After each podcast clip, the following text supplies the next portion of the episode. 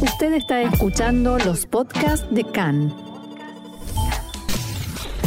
CAN, Radio Nacional de Israel. Hoy lunes, 11 de abril, 10 del mes de Nisan, estos son nuestros titulares. Siguen los operativos de Tzal para desbaratar células terroristas en Judea y Samaria, decenas de arrestos. Dos judíos ultraortodoxos sufren heridas por disparos de palestinos en la tumba de Yosef. El Gabinete de Seguridad aprueba la construcción de 40 nuevos kilómetros de cerca separadora en Samaria.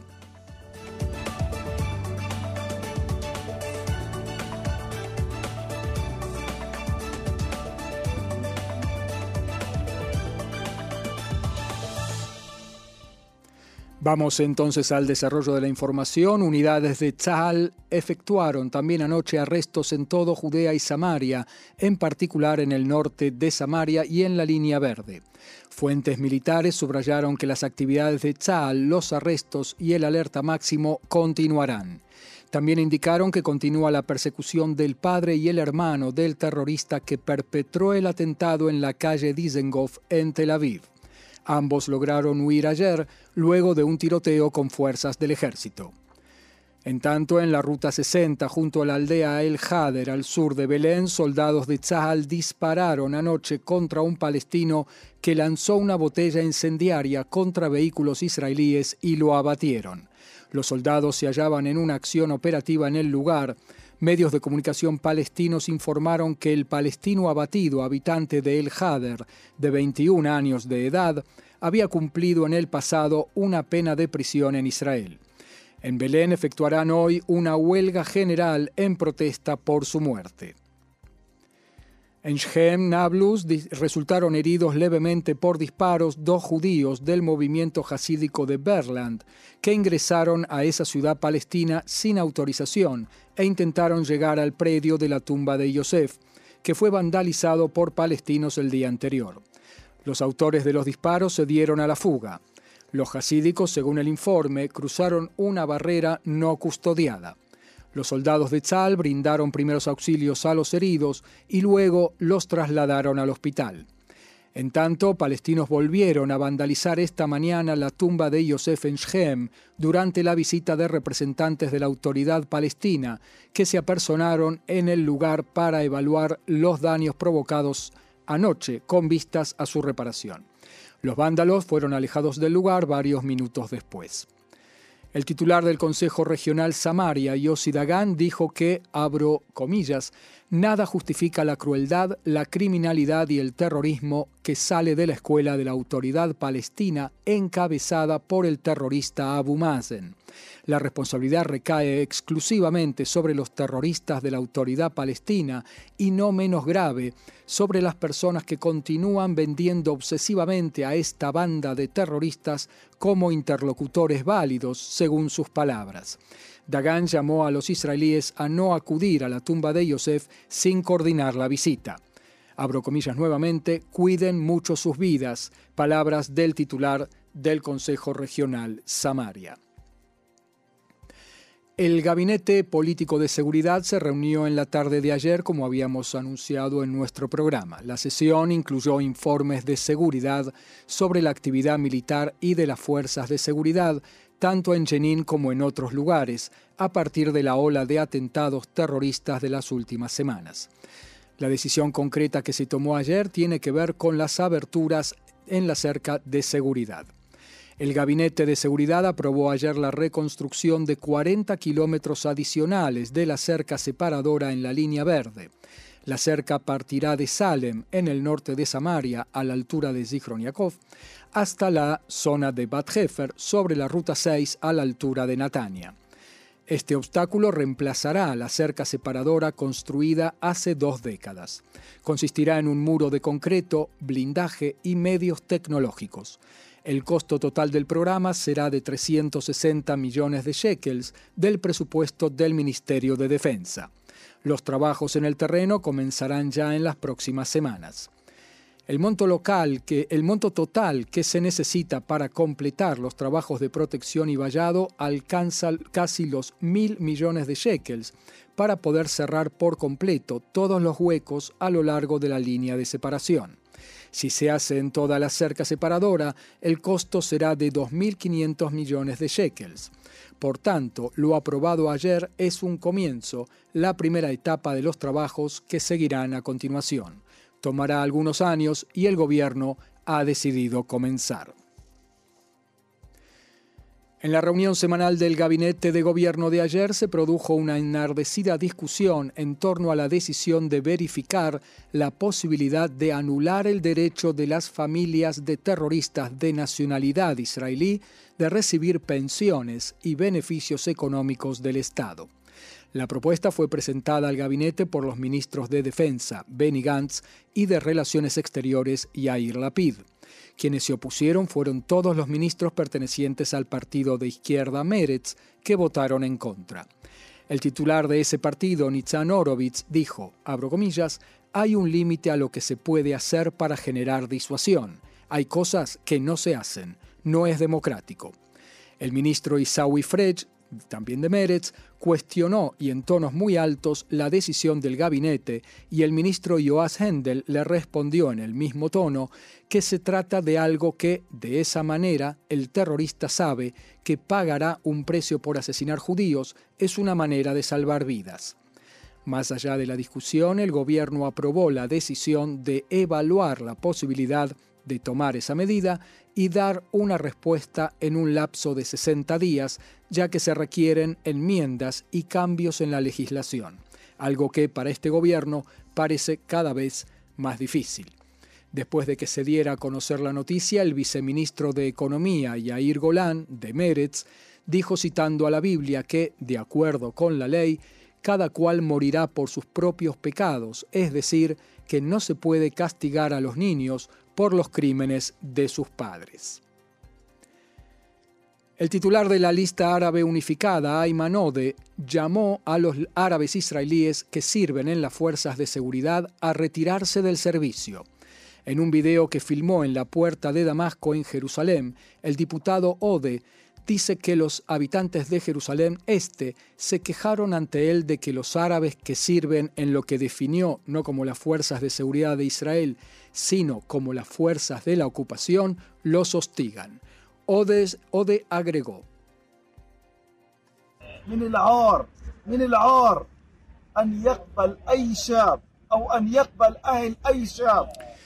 Vergüenza, vergüenza que jóvenes de nuestro pueblo acepten ser parte de esas fuerzas. Es una vergüenza que los padres acepten que sus hijos se incorporen al sistema de defensa de Israel. Nuestro lugar natural es el de la lucha justa por poner fin a la ocupación. Hasta aquí es discutible si se trata de incitación, pero entonces Ode llama a la acción.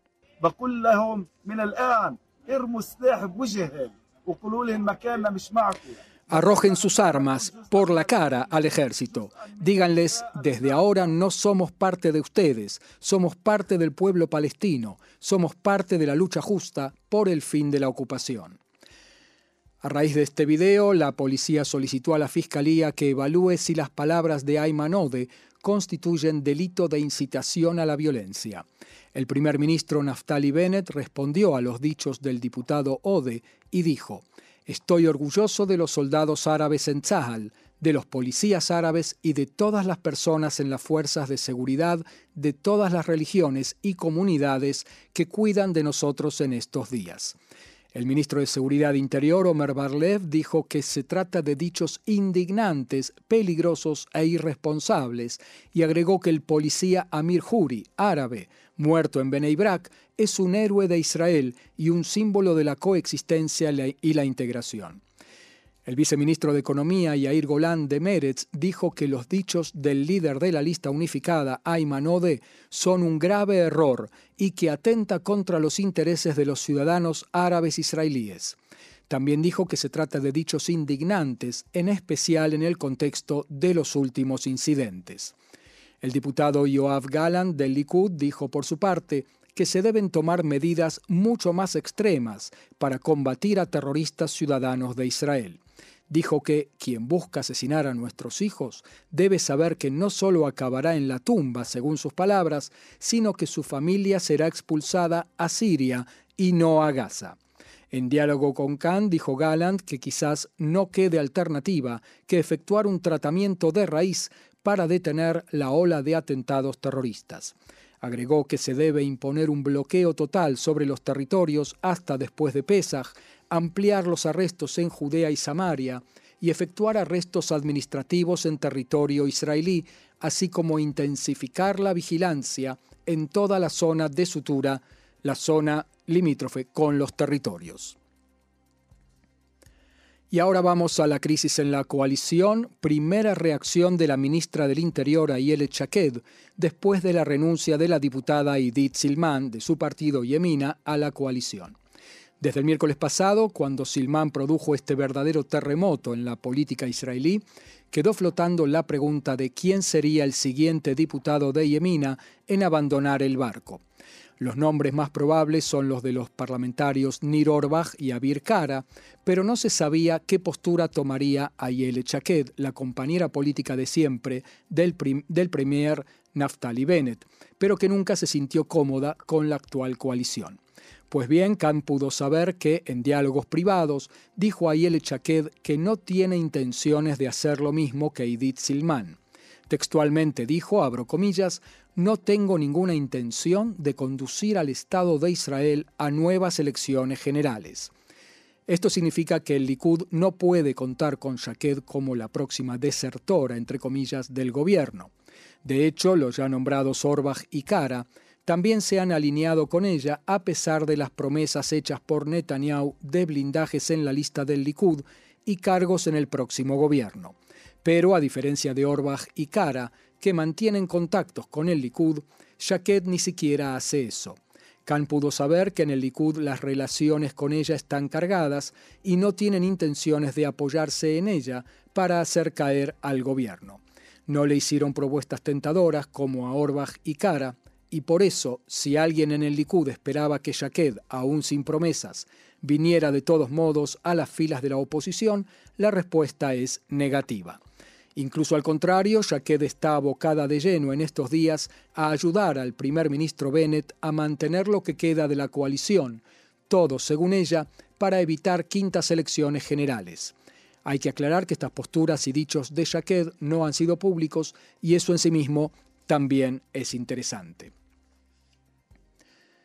En otro tema totalmente, Irán puso en duda que se alcance un acuerdo para restaurar el acuerdo nuclear de 2015, algo de lo que culpó a Estados Unidos. El portavoz del Ministerio de Exteriores iraní, Said Sadeh, dijo en su rueda de prensa semanal, realmente no sabemos si vamos a llegar o no a un acuerdo. El diplomático culpó una vez más del impas a Estados Unidos.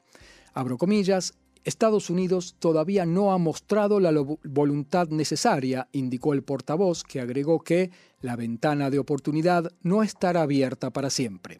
A pesar de ello, Hatib Sadeh subrayó que Teherán está dispuesto a firmar un buen acuerdo.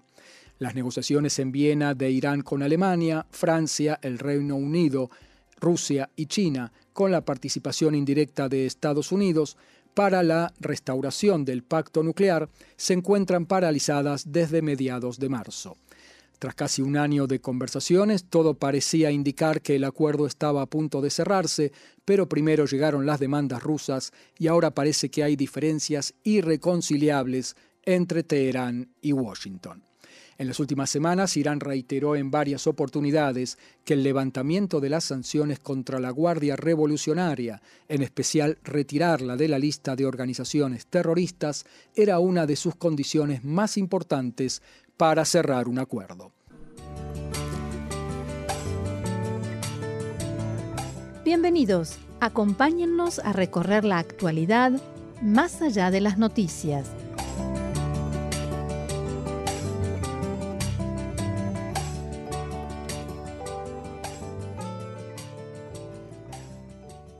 Aquí en CAN en español llegó la hora de hacer foco en la noticia. Vamos a profundizar acerca de la situación de seguridad que se vive en Israel y las posibilidades de una escalada de violencia global entre Israel y los palestinos. Entrevista a un líder terrorista y el análisis en este informe de Roxana Levinson. El líder de la Jihad Islámica, Ziad Nahale, dio anoche una entrevista de casi una hora al canal de televisión Al-Manar de Hezbollah desde su oficina en Beirut. Contrariamente a lo que se podía esperar, en el contexto de la tensión de estas semanas, Nahale no amenazó en forma directa y explícita con un ataque a Israel. No estoy diciendo que lo que sucede en Gaza no tiene relación con lo que pasa en Jenin. Todo habitante de Gaza debe sentir lo que pasa en Jenin. Pero la cuestión tiene que ver con las posibilidades, si es posible reaccionar o no, la decisión sobre si actuar desde Gaza está en manos de la resistencia, de los combatientes en el terreno. El líder de la Jihad Islámica se refirió durante la entrevista a los últimos atentados, pero no asumió la responsabilidad en nombre de su agrupación. Abro comillas, hay atentados de combatientes solitarios, sin instrucciones previas, y los hay con, pero nosotros no hacemos distinción, explicó, refiriéndose por supuesto a las decisiones que deben tomar a la hora de dar una respuesta. Durante toda la conversación, la entrevistadora intentó que Nahale expresara una amenaza explícita contra Israel. Le hizo preguntas tales como ¿Cuándo desde Gaza reaccionarán con disparos de cohetes? ¿En qué escenario? Pero Nahale rehusó responder y finalmente dijo no tengo en este momento planes de salir a una guerra con Israel. Esas decisiones se toman en el terreno, en forma conjunta por todos los factores palestinos. Si bien Ziad Nahale describió la situación comparándola con agua que está a punto de hervir, también dejó en claro que, por el momento, su organización prefiere no tomar una decisión concluyente. Al respecto, el general de brigada de la Reserva, Yossi Cooper Basser, miembro del Centro Jerosolimitano de Investigaciones Sociopolíticas y ex jefe de la inteligencia militar israelí, dijo lo siguiente en diálogo con Khan.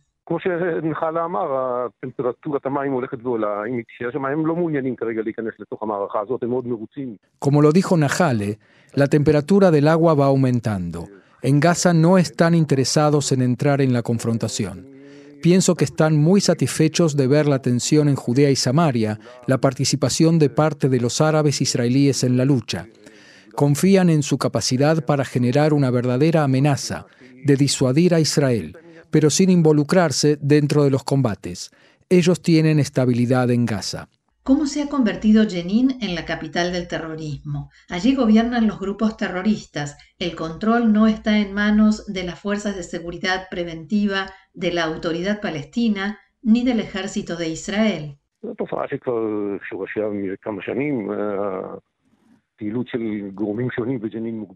Es un fenómeno cuyas raíces se remontan a varios años.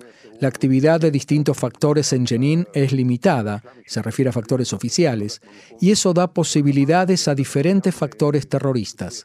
No solamente la Jihad islámica, que tradicionalmente es más fuerte allí, un poco jamás, y también la Brigada de los Mártires de Al-Aqsa, que son hombres del Fatah, el partido que gobierna la autoridad palestina. También ellos están involucrados. Incluso vemos hombres de la propia autoridad palestina, si bien tiene dificultades para imponer su soberanía en el área, pero sus representantes actúan allí. Como Akram Ayub, hombres de alto rango de Fatah, hablan en un lenguaje que alienta a los terroristas y sin ninguna duda es un fenómeno preocupante.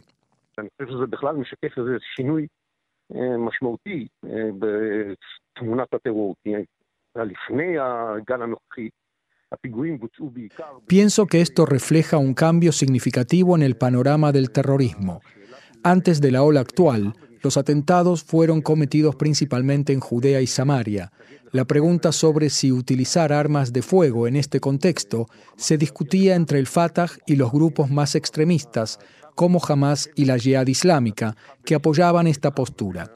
Pero ahora la línea divisoria respecto del uso de armas de fuego o de la realización de atentados dentro de Israel también incluye a las brigadas de los mártires de Al-Aqsa. Se acaban de anunciar trabajos de reparación y construcción en la cerca de separación, construcción de un muro. ¿Eso alcanza? ¿Será suficiente?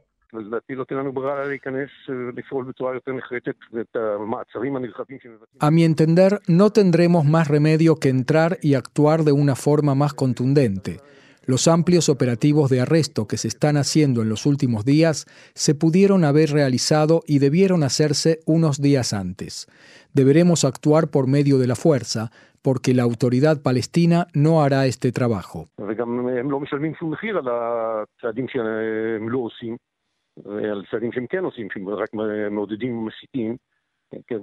Ellos tampoco pagan ningún precio por las medidas que no toman y por las que sí toman, lo que sí hacen, que es instigar e impulsar el terrorismo.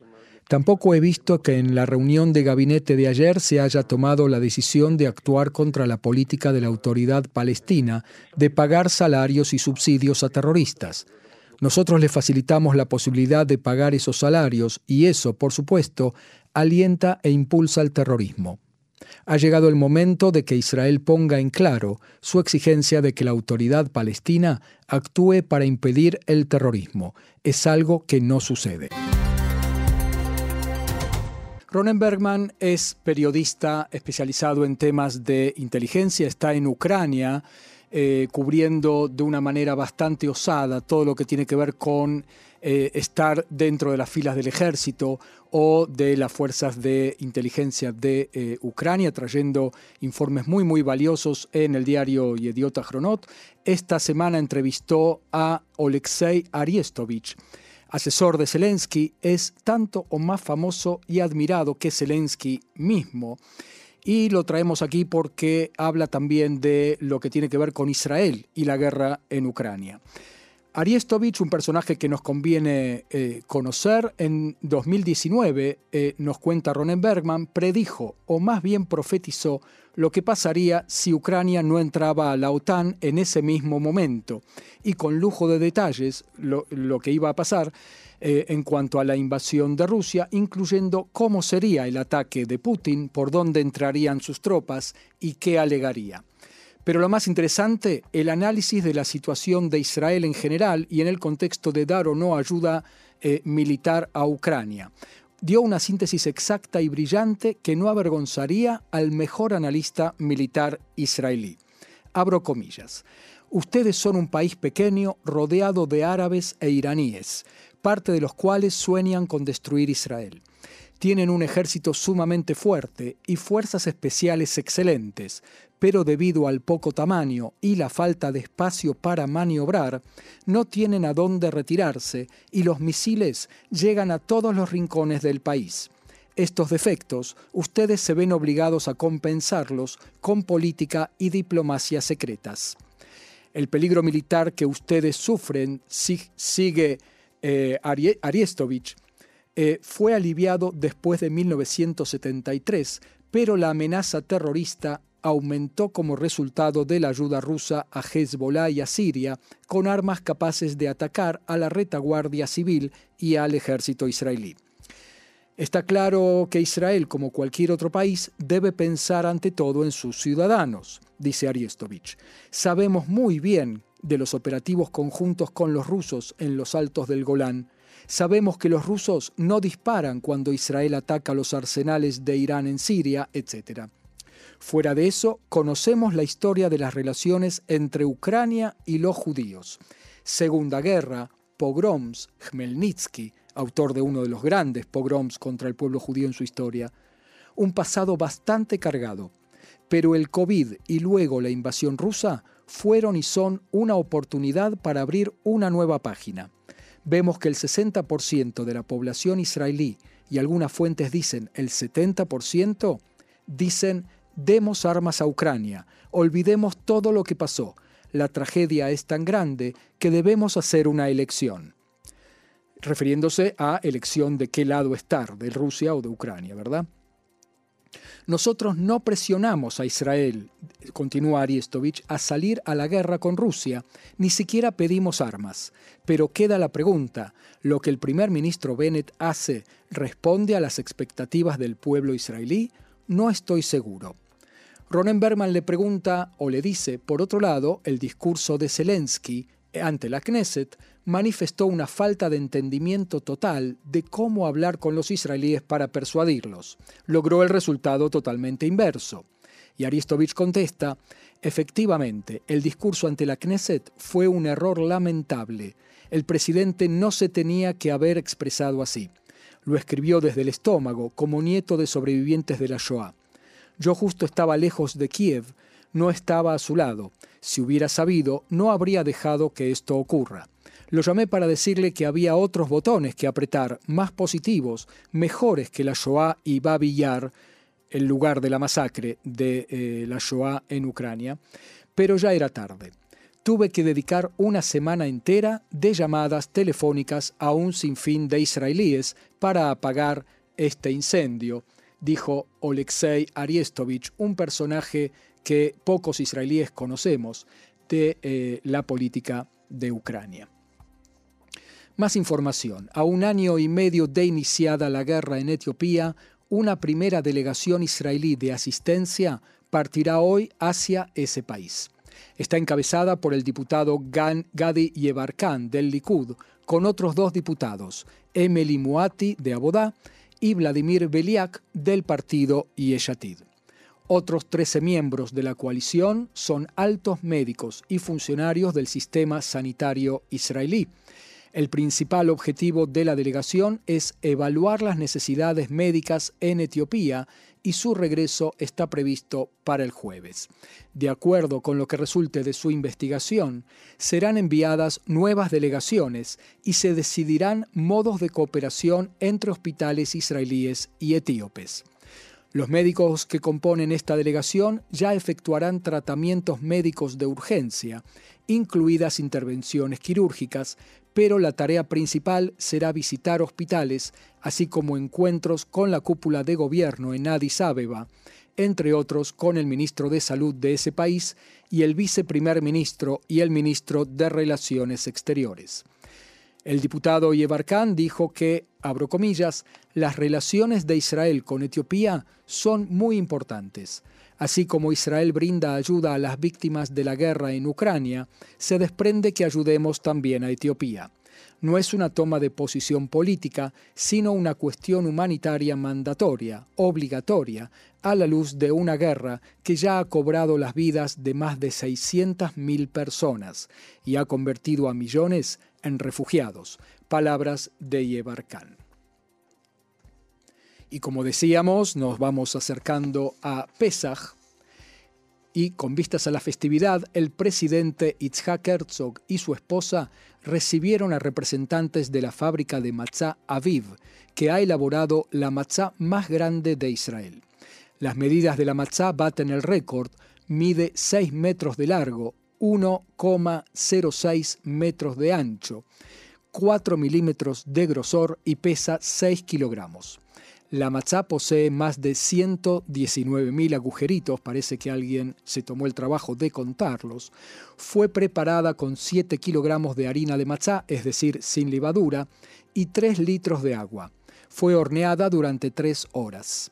Del encuentro participó David Wolf, quinta generación de fabricantes de matzá, su hijo y vicedirector general de la fábrica, Roy Wolf, y sus hijos, la futura generación de macheros. Esa es una palabra inventada por mí. El presidente Herzog se maravilló de la matzá especial y dijo, estamos muy felices de ver la matzá más larga de Israel y quizás del mundo. Quiero desear a todo el pueblo de Israel una maravillosa noche del Seder, con mucha matzá y un Pesach kasher besameach. Y si estamos con las actividades sociales y de solidaridad en Pesach, adultos mayores sin respaldo familiar serán invitados para el ceder de Pesach en hogares para ancianos, como parte de una iniciativa del Ministerio de Bienestar Social y Seguridad Social. La iniciativa está destinada a brindar una solución a la soledad que viven los adultos mayores, que se agrava durante las festividades, y posibilitarles pasar la festividad en compañía de los huéspedes permanentes, de los geriátricos y el personal del lugar, así como disfrutar de las comidas de la festividad y de las actividades recreativas y culturales. Este año el Ministerio aumenta el número de días de hospedaje de 5 a 10 a partir de la noche del CEDER este viernes y con subsidio completo. El Ministerio financiará también el viaje desde la casa del adulto mayor al hogar de ancianos de ida y de vuelta. El programa está destinado a los adultos mayores que lo necesiten sin relación alguna con la religión que profesan. El ministro de Bienestar Social, Meir Khan, dijo, estamos comprometidos con el bienestar de los adultos mayores, en especial en Israel, en especial con los que se han quedado solos. Y también nos vamos acercando a Yom Ha'atzmaut, el Comité de Ceremonial y Actos Oficiales del Ministerio de Cultura y Deportes, anunció los nombres de algunos de los honrados con el encendido de las doce antorchas en el acto central de Yom Ha'atzmaut, el Día de la Independencia de Israel, el próximo 4 de mayo. Entre otros, lo harán el fundador de la Asociación Shalva para Personas con Capacidades Especiales, Kalman Samuels, también Mika y Ori Banki, padres de Shira Banki, la joven de 15 años asesinada en la Marcha del Orgullo Gay en Jerusalén en 2015, el titular del Centro del Legado del Judaísmo Etíope, Dr. Simha Gidon, y el titular de la Organización de Discapacitados de Tzal, Eidan Kleiman.